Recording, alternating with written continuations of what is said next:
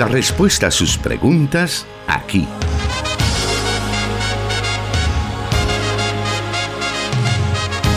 En Solución Bíblica. Comenzamos.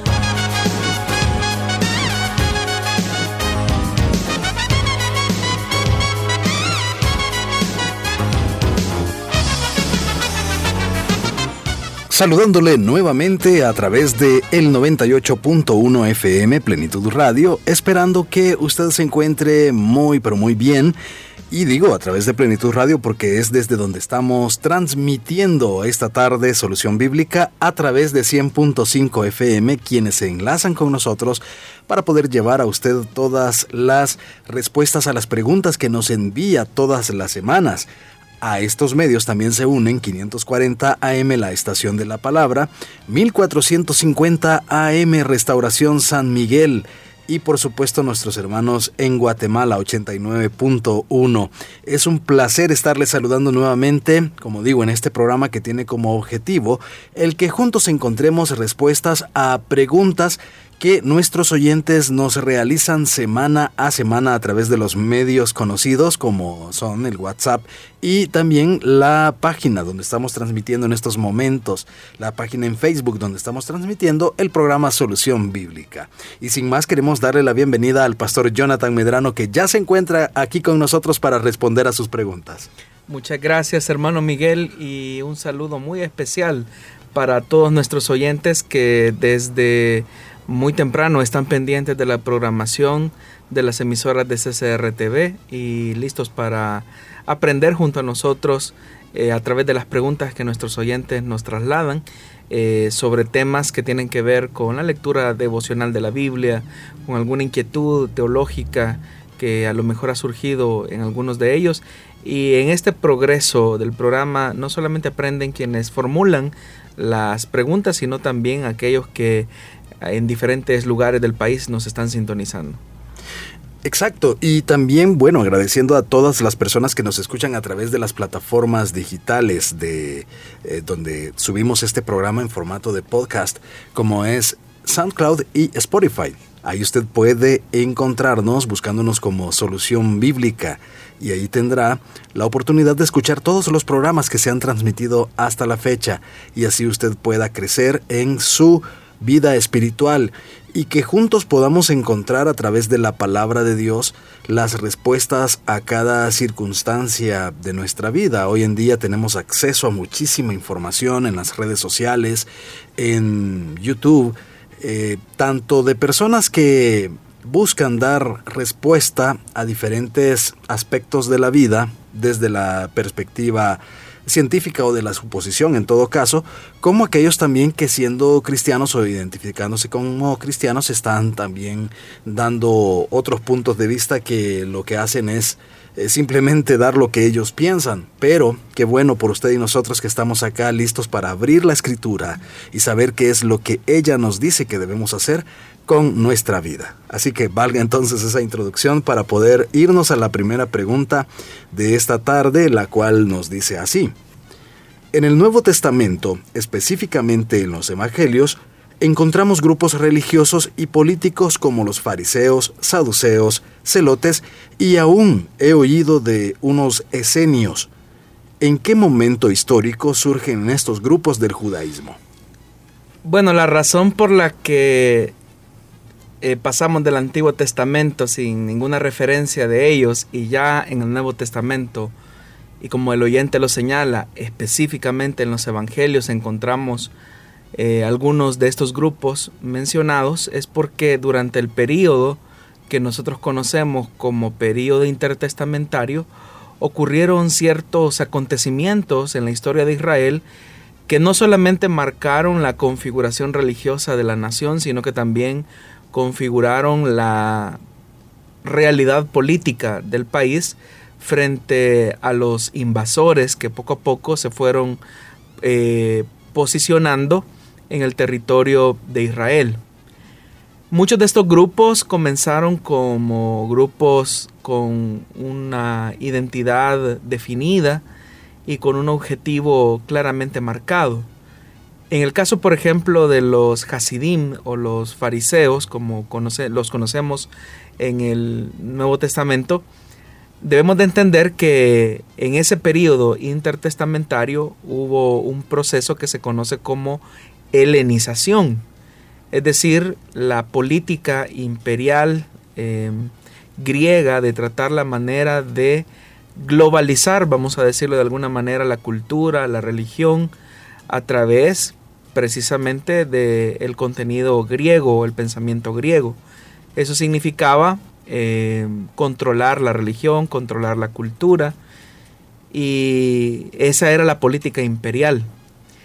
Obviamente que dentro de esa eh, configuración religiosa estatal de globalización por parte del imperio griego, eh, hubo, una, hubo un choque con la identidad religiosa de Israel porque dentro de las políticas expansionistas del imperio griego, a Israel, por ejemplo, se le impedía la celebración de las fiestas eh, religiosas que Dios había mandado, se prohibía la circuncisión a los varones, el, templo mismo incluso había sido, em, eh, digámoslo así, había, había sido eh, usurpado de una manera inapropiada. Es decir, se habían hecho sacrificios a Zeus, se habían sacrificado cerdos al interior del templo y esto como, como una medida de presión para que Israel eh, entrara en esa política de, eh, del imperio griego. Esa profanación, es la palabra que andaba buscando, esa profanación que se hizo de la identidad religiosa israelita, provocó que ciertos grupos disidentes a dichas políticas se enfrentaran abiertamente al imperio griego. Por ejemplo, eh, la historia tan famosa de los macabeos es una mezcla de una identidad religiosa definida pero con una acción política clara eh, en contra de ese proceso de globalización eh, helenista. Nosotros podemos leer mucho acerca de esto en el libro que nosotros conocemos como el primer libro de Macabeos. Eh, ese libro se encuentra en lo que popularmente la gente llama la Biblia católica, porque en el primer libro de Macabeos se nos registran algunos hechos históricos de la familia de los Macabeos que fueron como una especie de guerra de guerrillas, lo que posteriormente se va a convertir en, ese grupo disidente conocido como el grupo de los celosos o conocidos como los eh, celotes, es decir, grupos armados con una identidad religiosa definida que se opone a las políticas imperiales. Entonces, el, origen de ese grupo eh, disidente que encontramos también en el Nuevo Testamento, pues vamos a, a, encontrarlo claramente en ese periodo intertestamentario. Pero en el caso de los fariseos, eran un grupo religioso que lo que trataba la manera era de alentar eh, no solamente la identidad religiosa de la nación, sino que también de separarse de aquellas personas que con una actitud eh, cómoda se habían plegado a las políticas del imperio griego. Entonces los, los fariseos o los hasidim eran personas que trataban la manera de mantenerse puros, alejándose de esa profanación que las políticas imperiales habían colocado durante ese periodo intertestamentario. Cuando los macabeos sorprendentemente logran la victoria eh, sobre el imperio griego a través de lo que para nosotros ahora sería la guerra de guerrillas, ellos logran nuevamente restaurar las políticas religiosas, como por ejemplo que nuevamente el culto al Señor se comience a celebrar al interior del templo y todo el marco sacrificial que ya estaba establecido en la ley de Moisés. Pero la familia que se posiciona al interior del templo, posteriormente son los que nosotros vamos a conocer en el Nuevo Testamento como los saduceos. Se cree que la atribución de ese nombre es porque se argumentaba que eran descendientes de, de, de, Sadoc y es por eso que de ahí se deriva su nombre. Pero repito nuevamente que es, un proceso de reivindicación nacional, política y religiosa durante ese periodo intertestamentario. En la medida en que esa construcción del periodo asmoneo, como también se le conoce, se va configurando también una nueva realidad política y religiosa al interior de Israel que con el tiempo se va contaminando de corrupción. Quienes comienzan a ver actos de corrupción en el templo por parte de la clase sacerdotal y religiosa del país, deciden que, si bien es cierto, bajo la dominación del imperio griego hubo una profanación, lo lamentable es que durante ese periodo intertestamentario, después de la victoria macabea, hubo una profanación, pero por la corrupción de los sacerdotes, de las personas que se suponía debían de velar por la pureza religiosa de la nación. Cuando un grupo de personas perciben esto, deciden retirarse al desierto porque creen que el templo en realidad es una causa perdida. Y al retirarse al desierto, estos, este, este grupo comienza una vida de completo ascetismo, eh, tratan la manera de entender que la esperanza mesiánica es lo único que va a lograr purificar el templo y por eso es que ellos preparan su alma, como ellos lo entienden, para la llegada del Mesías. Pero en ese monaquismo, en esa vida monástica que tienen en el desierto, ellos comienzan a copiar textos de la escritura y comienzan a preservar las escrituras porque es lo único que ellos consideran que es legítimamente puro. Hay que tomar en cuenta que los saduceos solamente consideraban como escritura sagrada específicamente la ley de Moisés, la Torá, pero desconocían la autoridad de los escritos proféticos que son conocidos en, como en, la Torah, en, la como, eh, o más bien dicho, en, la Tanaj como el Nevillín, y también los saduceos desconocían los, eh, otros escritos conocidos como el Ketubín. Pero eh, este grupo disidente que no concuerda con las políticas eh, del templo, ellos lo que hacen es comenzar a rescatar, es decir, comienzan a copiar textos del Antiguo Testamento y los comienzan a preservar.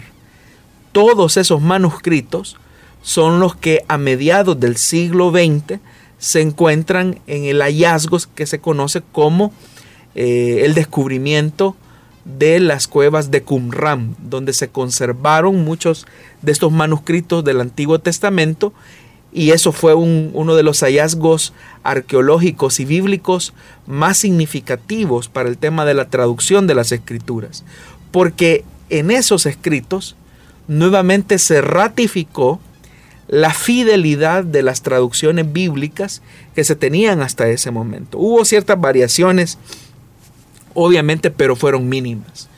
De hecho, que al hacer un análisis más acuicioso sobre los esenios, uno logra distinguir que hay ciertos rasgos parecidos a los que tenía Juan el Bautista.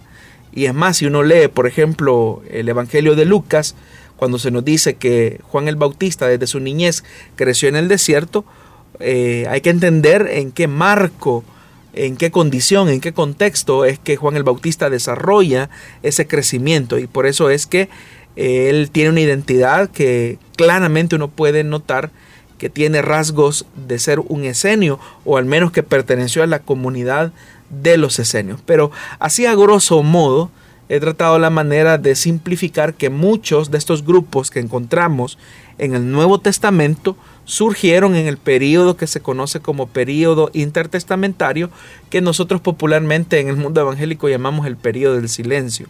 Pero estos movimientos tuvieron un origen, digamos, bastante positivo. Es decir, la palabra fariseo para nosotros ahora es, una, es un término bastante peyorativo, pero en realidad en el origen del fariseísmo hubo una motivación correcta de tratar la manera de alinear la identidad de la nación eh, bajo la perspectiva de, de Yahvé, del Dios único y verdadero. Y de hecho que en ese periodo intertestamentario hay un proceso de mutación religiosa que se conoce como eh, esa, esa, mutación del yavismo, de la religión yavista, a la religión judía. Es decir, un, hubo un proceso de transformación.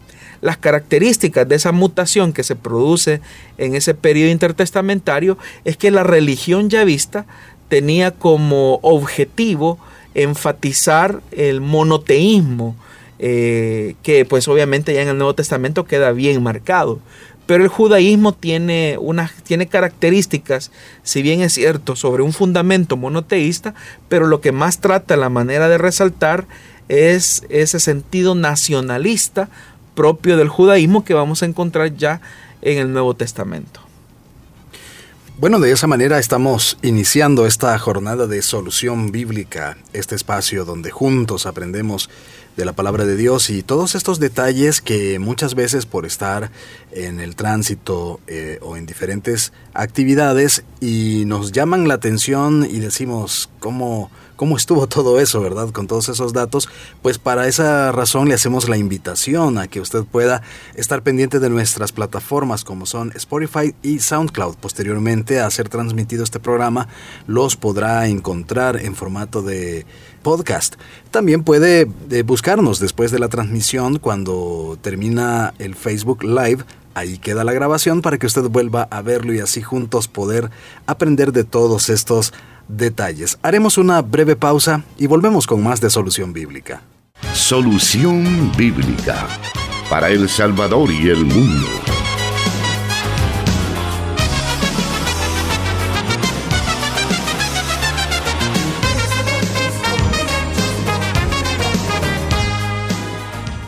Bueno, seguimos adelante con la transmisión del programa Solución Bíblica y ahora vamos a irnos a la segunda pregunta que nos han enviado nuestros oyentes. Y esta dice así, si las obras de misericordia no cuentan para la salvación, ¿cómo se interpretan los versos de Mateo capítulo 25 que dicen, Vengan a mí benditos de mi Padre, porque tuve hambre y me diste de comer, tuve sed y me diste de beber, desnudo y me cubriste? Es importante que tomemos en cuenta el contexto y la procedencia del Evangelio de Mateo. El Evangelio de Mateo es un escrito que algunos lo ubican en el año entre el año 80 y 86 que se redactó.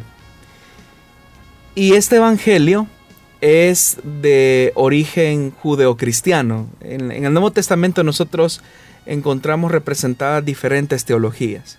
Por ejemplo, encontramos la teología de Pablo, encontramos la teología de Pedro, encontramos también la teología eh, de Jerusalén representada por Santiago. Todas estas teologías que he mencionado, encontramos también la teología juanina o de las iglesias samaritanas, se encuentran en el Nuevo Testamento. Entonces, cada escrito del Nuevo Testamento es una visión de cómo las comunidades cristianas interpretan el mensaje cristiano e interpretan a la persona de Jesús. El Evangelio de Mateo, la epístola de Santiago, eh, la carta eh, de los hebreos o a los hebreos, son escritos que se consideran como escritos, eh, bueno, hebreos está como en un punto medio, pero la carta de Santiago, el Evangelio de Mateo, son escritos claramente judeocristianos, es decir, judíos que han llegado a la conclusión de que Jesús es el Mesías anunciado de Israel. Por eso es que ustedes van a notar que en el Evangelio de Mateo hay un énfasis bastante recurrente al tema de que la identidad de Jesús se asocia al ser el hijo de David, el descendiente de David. Y consecuentemente hay una línea muy íntima en el hecho de que no solamente es el hijo de David, sino que es el Mesías prometido.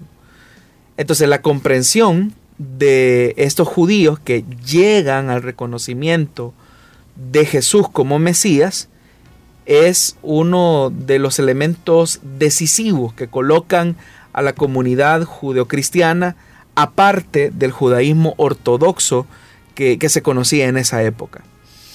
Sin embargo, estos judíos cristianos no se ven como, como miembros de una religión distinta. Es decir, ellos no se ven como... Ellos, ellos no tienen una identidad eh, como aparte del judaísmo. Es más, ellos se siguen viendo como el nuevo judaísmo, como la nueva vivencia de la religión judía. Dentro de esa dimensión y dentro de esa categoría, los judeocristianos se siguen viendo como el Israel renovado, se siguen viendo como el verdadero judaísmo, si lo queremos ver así, y no se, y no se ven como una religión distinta o una religión aparte. Dentro del sistema religioso judío, la aceptación o el acercamiento que se pueda tener a Dios es a través de las obras. Es decir, la comunidad judío-cristiana ve a Jesús como Mesías, ve a Jesús en su sacrificio como, sí, ese, ese camino de salvación, ese camino de redención, pero no está separado de las obras. Por eso es que nosotros vemos también en la carta de Santiago, que como repito, es un escrito judeo-cristiano, que hace una dimensión clara y definitiva en el elemento de que, si bien es cierto, la fe es importante, pero la fe debe de ir acompañada de obras. Entonces, bajo esa misma lógica, es que en el Evangelio de Mateo se establece esa relación íntima. Hay que recordar que estos testimonios de las comunidades cristianas que se ven reflejadas en el Nuevo Testamento van progresando en la forma en que van entendiendo eh, ese, ese progreso de la revelación de Dios, valga la redundancia. Entonces, en el Evangelio de Mateo lo que nosotros encontramos es que la comunidad mateana eh, entiende que la fe va acompañada de obras. Y por eso es que también en el sermón de la montaña, como lo conocemos popularmente, donde Jesús aparece en el monte, eh, dando el espíritu o el sentido de la ley, cuando él mismo dice, oíste que fue dicho, mas yo digo esto, ahí Jesús está presentando, si bien es cierto, como maestro, pero como un maestro superior a Moisés, porque sabemos nosotros que Moisés recibió la ley en el monte. Y al recibir la ley luego la entregó al pueblo. Bien, entonces haciendo una relectura de la vida de Jesús, eh, los, eh, los creyentes de las comunidades mateanas o de la comunidad mateana, lo que hace es una relectura. Bueno, Jesús es mayor a Moisés, Jesús es superior a Moisés. Y él dio el sentido real de la ley. Por eso es que incluso en el Evangelio de Mateo se dice que no, no pasará ni una tilde ni una coma sin que no tenga un cumplimiento. Y es más, es tan profundo el texto porque dice, yo no he venido a abrogar la ley, sino que he venido a darle un fiel cumplimiento. Pero lo que encontramos ahí es la identificación de la comunidad que entiende que si bien es cierto la fe es en Jesucristo, pero esta debe de ir acompañada de obras. Pero repito, esa es la visión de los cristianos judíos, de los judeocristianos. Pero hay que tomar en cuenta también el año en el que se redactó el Evangelio de Mateo. Estamos diciendo que algunos ubican que la redacción del Evangelio de Mateo fue entre el año 80 y el año 86. Tomando en cuenta eh, la fecha más temprana, el año 80, habrían pasado ya 10 años después de la destrucción del templo eh, de Jerusalén y Jerusalén misma. Los únicos grupos que no se vieron afectados por la guerra que se produjo en ese periodo del año 70 fueron específicamente eh, los judeocristianos, que tomando las palabras de Jesús, no participan de la guerra que se vivió durante ese periodo que comenzó en realidad a, suscitarse en el año 65 y que terminó en el año 70 con la destrucción del templo. Pero estos judíos cristianos tuvieron que emigrar a regiones donde habían teologías o puntos teológicos diferentes al de ellos, como por ejemplo eh, los puntos de vista teológicos de Pablo, los puntos de vista teológicos de Pedro, Pedro en realidad es una teología intermedia. es una teología más conciliadora. Y encontramos los, los testimonios de las comunidades petrinas en, las cartas que llevan su nombre. Eh, la primera y la segunda carta de Pedro. Entonces, es claro y es evidente que quienes redactaron el Evangelio de Mateo ahora se tienen que enfrentar a la realidad de convivir con otras expresiones de fe teológicas que de alguna manera tienen que llevar a llegar a esos puntos de acuerdo. Y por eso es que nosotros en las cartas pastorales, que son escritos de segunda generación, eh, nosotros notamos ahí cosas que Pablo jamás hubiese dicho. Como por ejemplo decir que la ley es buena. Pablo nunca hubiese dicho eso, dándole un valor a la ley que, que el mismo Pablo incluso dice, porque el mismo apóstol Pablo en la carta a los Gálatas dice, el que se quiera justificar por las obras de la ley de la gracia ha caído. Entonces, para Pablo incluso la ley simplemente fue un ayo, como lo dice también eh, en, en Gálatas. Entonces Pablo tiene un límite, la ley llegó hasta acá. Y a partir de Cristo comienza una era o una dispensación de la gracia que no tiene nada que ver con la ley. Pero ya en los escritos de la segunda generación encontramos como que si hubiese, hubiese habido un cambio. Pero ¿a qué se debe ese cambio? Ese cambio se debe a que las comunidades judías que han tenido que emigrar con motivo de la guerra, ahora tienen que convivir con hermanos que tienen puntos de vista teológicos totalmente diferentes. Y esa unidad solamente se va a establecer a partir de la realidad que si bien es cierto, la fe es importante para la salvación, pero la evidencia clara de la fe es a través de las obras. Entonces vea cómo la articulación de las dos teologías tiene un sentido complementario y en ningún momento contradictorio u opuesto. Si bien es cierto, nosotros ahora tenemos completa claridad que la salvación es por gracia, pero la evidencia clara de la salvación que hemos recibido se manifiesta en las acciones y en las obras que manifestamos con nuestro prójimo, al darle pan al hambriento, al vestir al desnudo, al cubrirlo, eh, al darle de beber al que está sediento. Esas obras de misericordia lo que hacen es evidenciar la realidad de la salvación que se ha suscitado por la fe en el Hijo de Dios. Entonces no existe una contradicción, sino que lo que existe es una complementariedad.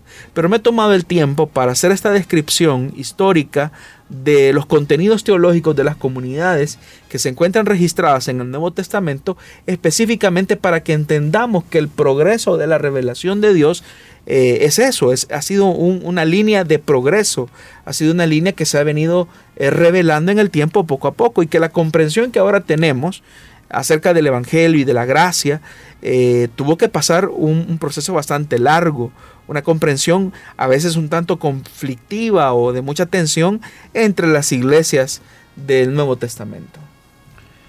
Muy bien, en estos momentos vamos a hacer una nueva pausa muy breve y volvemos con más de Solución Bíblica.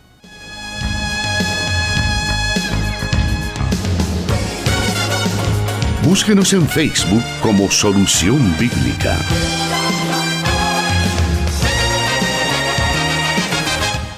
Vamos a continuar entonces con las preguntas que corresponden a esta parte del programa y esta dice así, ¿cuál debe ser la respuesta cristiana a la clonación humana o alquiler de vientres para la procreación de hijos? Bueno, frente a esta pregunta tenemos que partir acerca que en la Biblia pues no se toca el tema de manera clara, sin embargo podemos extraer eh, los principios bíblicos e inmutables de la palabra de Dios para enfrentar eh, una situación como la que estamos viviendo ahora en el siglo XXI. Eh, al hablar acerca de esto, la bioética cristiana va a ser como nuestro marco de referente, de referencia, porque la bioética cristiana se fundamenta, como ya lo dije, en los principios de la palabra de Dios, aquellos principios que tienen que ver con la elección de Dios y su voluntad sobre ciertos aspectos de la vida. En cuanto al tema de la clonación, que es una de las cosas que se, bueno, digamos, hemos tenido que ver en los últimos en las últimas décadas, ¿verdad? Como ciertos avances de la ciencia, pues obviamente que hay un principio y es que Dios es el único dador de la vida y que por lo tanto la vida tiene un origen sagrado en, su creador y nadie puede eh, de manera soberbia utilizar eh, esa posición que solamente es exclusiva por Dios. Y aun cuando han habido muchos intentos a lo largo eh, de las décadas por tratar la manera de hacer eh, clonaciones, por ejemplo, con animales, al final pues lo que se busca es eh, ver también la posibilidad de la clonación humana o incluso a partir de esto el tema de extraer órganos que puedan servir para seres humanos que necesitan algún tipo de trasplante. Pero repito, la vida en sí misma tiene una dignidad que es intrínseca e inalienable. Y por lo tanto hay un principio claro en el hecho de que es Dios el dador de la vida y el que dispone la forma en que esta vida se desarrolla. Si aceptamos la soberanía de Dios en cuanto a su posición como creador, la clonación no tiene, una, no tiene un, marco ético bíblico sobre el cual eh, se pueda proceder, porque claramente se ve que es Dios el único que puede dar las condiciones de la vida para que ésta surja. Y en ese sentido, pues obviamente que no es eh, la clonación iría en contra de los principios de la palabra de Dios en contra del principio que Dios es el creador, en contra de que Dios es el dador de la vida, y es como un juego de los hombres de tratar la manera de colocarse en la posición de Dios. Ahora, en cuanto al alquiler de vientres, nuevamente estamos ante una situación de ética cristiana. Es cierto que hay parejas, eh, hay matrimonios que por alguna razón de salud no pueden tener eh, hijos. Y es ahí donde se recurre a lo que popularmente se conoce como eh, el alquiler de vientre, donde se llegan a acuerdos económicos sobre los cuales se escoge a una persona, una mujer eh, que está en una condición fértil y con una salud óptima para poder dar hijos a una pareja que los desea. Pero para esto hay un atropello a ciertos principios de la palabra de Dios. Como por ejemplo cuando Dios dice que no hay que adulterar.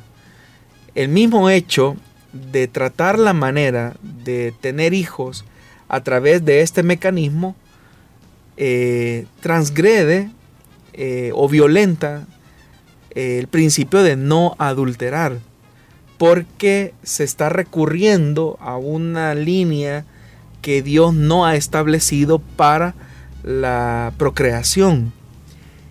De esto nosotros podemos tener un ejemplo, digamos, claramente reflejado en la escritura, en el libro de Génesis, cuando, por ejemplo, Abraham, que si bien es cierto, recibe la promesa de parte de Dios junto a su esposa Sara, eh, ellos ven que el tiempo va pasando y que la llegada de un hijo parece ser inexistente.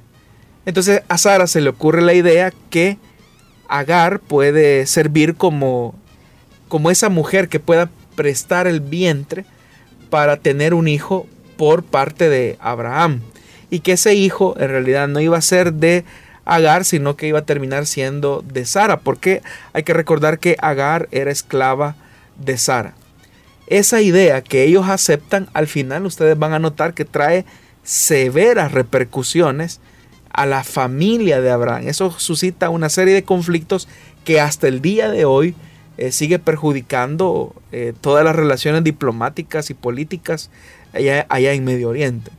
Entonces, una pareja puede decidir, bueno, nosotros no podemos tener hijos, pero qué malo tiene que se utilice el semen de mi esposo y se le coloque en, el, eh, en, una, en una muchacha que, no, que se sobreentiende que es un pacto comercial y no hay eh, una, relación amorosa necesariamente. Pero el punto es que estamos juzgando las cosas de una manera muy superficial.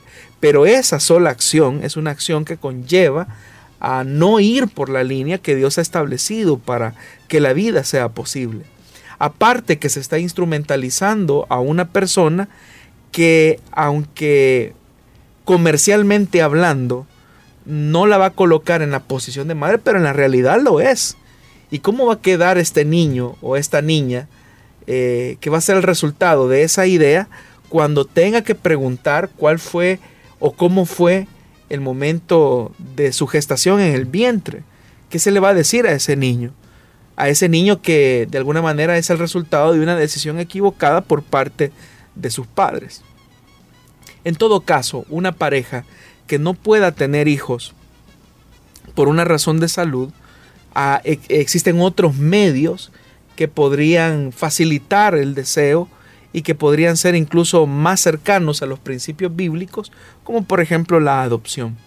Pero eh, el punto es que se establecen algunas líneas que deben de ser claramente identificadas en lo que los principios de Dios establecen en la Escritura.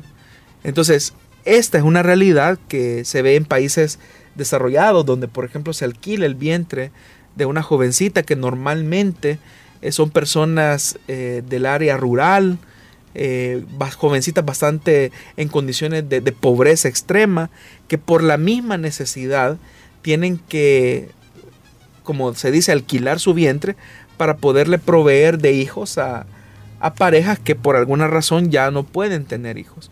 Pero eso, repito, es reducir la vida al plano meramente económico, material y comercial, cuando no es ese el deseo de Dios. Cuando ya a la vida se le coloca una cantidad de dinero, se está pisoteando la dignidad eh, de la cual está revestida. Porque hay que recordar que de todos los seres creados, Dios dijo claramente que los seres humanos hemos sido creados a imagen y semejanza de Dios. Y por lo tanto, los valores comerciales eh, violentan este principio de dignidad que tiene la vida.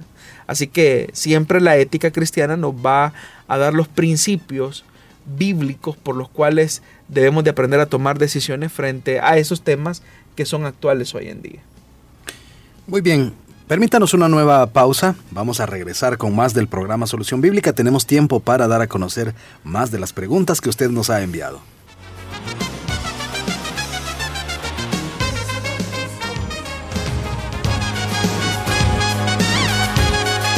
Solución Bíblica.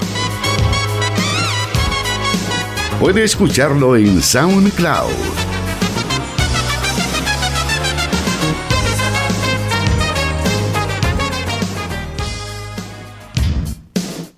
Continuamos entonces y ahora vamos a la siguiente pregunta que tenemos en lista y esta nos dice así. ¿Cuál es la diferencia de los anticristos y las bestias que aparecen descritas en el libro de Apocalipsis. Bueno, la referencia básicamente de los anticristos en plural se encuentra en los escritos joánicos, específicamente en las cartas que anteceden incluso al libro de Apocalipsis. Pero en el concepto de las comunidades joánicas o de las iglesias samaritanas, anticristos son todos aquellos que tienen una idea equivocada acerca de la persona de Jesús en cuanto a su encarnación, en cuanto a su naturaleza. Entonces, cualquiera que niega que Cristo haya venido eh, en carne, eh, Juan lo cataloga como un anticristo. Entonces, esa comprensión equivocada, errada y separatista que se tuvo en las comunidades samaritanas, eh, coloca a quienes enseñan ese tipo de, doctrina como anticristos. La diferencia con las bestias eh, o la bestia de la que se habla en, en, el libro de Apocalipsis es que este es un personaje que también tiene una idea distorsionada y que va a promover con su enseñanza, con su vida, una contrariedad abierta y de rebelión profunda hacia el señorío de Cristo. Entonces, estos anticristos de los que se habla en la carta de Juan o en las cartas de Juan, tienen como característica distorsionar la personalidad, la naturaleza, la misión de Cristo.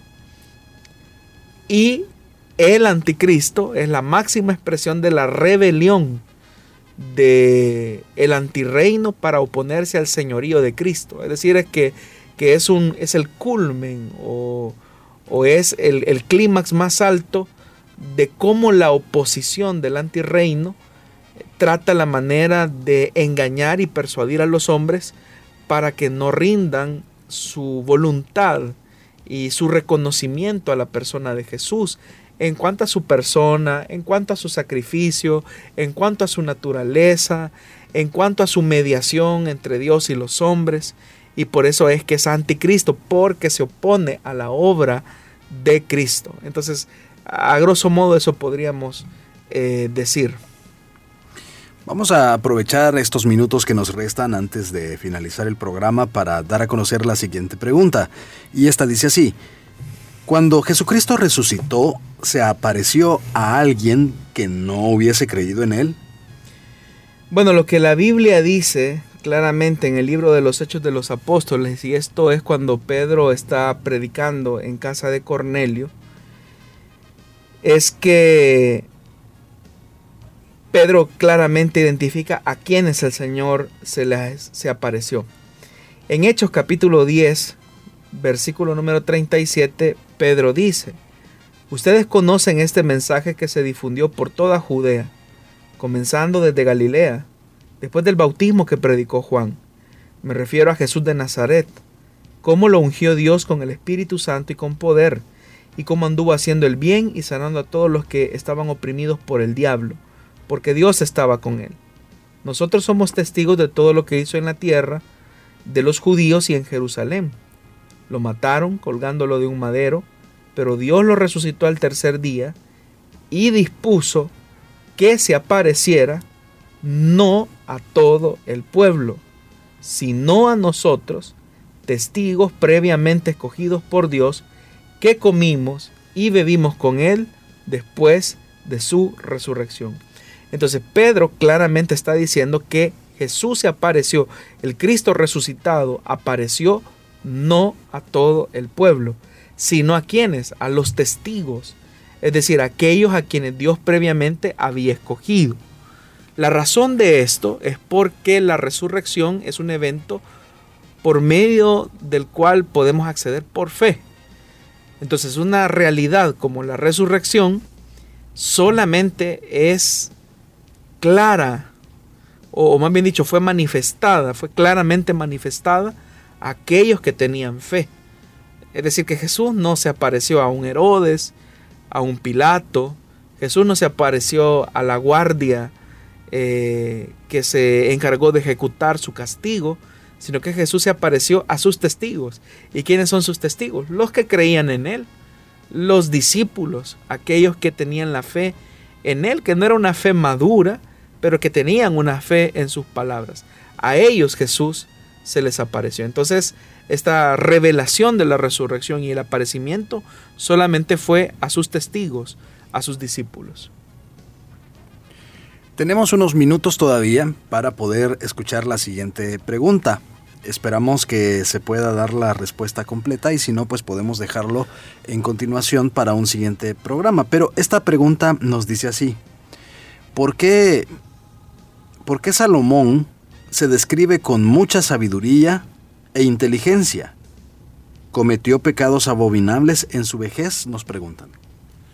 Bueno, Salomón es descrito efectivamente como uno de los hombres más sabios de la humanidad, con una inteligencia de procedencia divina. Pero a pesar de estos privilegios, la Biblia dice claramente que en las alianzas políticos militares que él estableció a través, o me han dicho, que concertó con los reyes de la tierra para que Israel tuviera una época de, de paz, libre de guerras, estos tratados comerciales, políticos, militares, se sellaban con matrimonios. Por eso es que la cantidad de mujeres que Salomón tenía era sorprendente.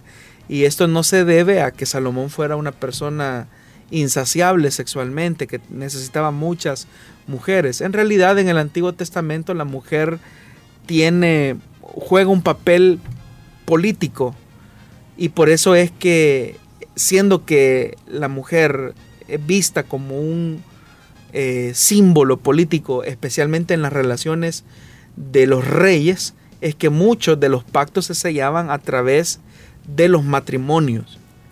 El problema es que construir la paz por un camino como este provocó que Salomón con el tiempo inclinara su corazón a la idolatría. Es decir, que hubo un momento de apostasía en el reinado de Salomón. Después de que él anhelaba eh, muy fervorosamente tener una comunión directa con el Dios de Israel, las relaciones que se sellaron a través de esos matrimonios poco a poco condujeron a Salomón a la idolatría. Entonces, eso a nosotros nos dice una gran verdad, que podemos gozar de muchos privilegios de parte de Dios, pero cuando no utilizamos los medios correctos, aun cuando querramos justificar el fin, al final de tanto vamos a tratar de, eh, al final de tanto vamos a provocar más bien eh, la interrupción de nuestra comunión con Dios. Porque el fin debe de ser completamente legítimo por los medios que se pretenden alcanzar dicho fin. Salomón quería construir un reino de paz, pero los medios que Salomón utilizó no son los medios eh, que Dios hubiese querido. ¿Por qué razón? Porque la paz solamente iba a venir a Salomón a través de la confianza que él pusiera en la soberanía y en el poder de su Dios. Pero Salomón no hizo eso. Salomón lo que hizo fue poner su confianza en su inteligencia, en sus tratados internacionales que se sellaban con estos matrimonios. Es decir, Salomón utilizó medios humanos para garantizar la paz de su reino, sin darse cuenta que él estaba colocando la semilla de la división del reino y también la semilla de la idolatría que se iba a desencadenar ya posterior a su muerte. Así que es muy importante que nosotros entendamos y comprendamos que los medios y el fin son importantes para Dios. Porque en el proceso vamos a ir revelando no tanto eh, cómo vamos construyendo la vida, sino cómo vamos saliendo y proyectando la imagen de Dios en la vida que estamos viviendo en el día a día. Y de esa manera estamos llegando al final del programa Solución Bíblica para esta ocasión, agradeciéndole a usted por haberse comunicado con nosotros a través de los diferentes medios que hemos estado dando a conocer y también por estar pendiente de nuestras redes sociales y escribirnos a través de la transmisión que tenemos en Facebook Live. Es así como llegamos al final de esta emisión de Solución Bíblica, invitándole para que pueda estar pendiente el próximo viernes a las 5 de la tarde en vivo y también a través de pues las diferentes redes y plataformas que hemos estado mencionando para que podamos aprender de la palabra de Dios. Pastor Jonathan, gracias por haber estado también respondiendo las preguntas de nuestros oyentes. Hermano Miguel, muchas gracias y también gracias a los oyentes por la paciencia también que muestran eh, para esperar las respuestas a sus preguntas. Como el hermano lo mencionaba, estamos tratando la manera de responder a las inquietudes por orden de llegada. Pero eh, en medio de todo esto, eh, aprendamos una cosa y es el valor que tiene la palabra de Dios en nuestra vida.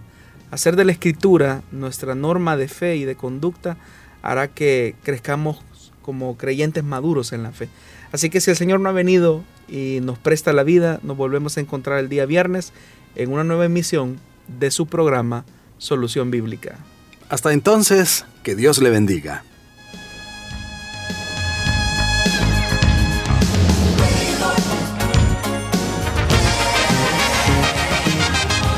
Dios da la sabiduría y el conocimiento. Solución Bíblica. Hasta el próximo programa.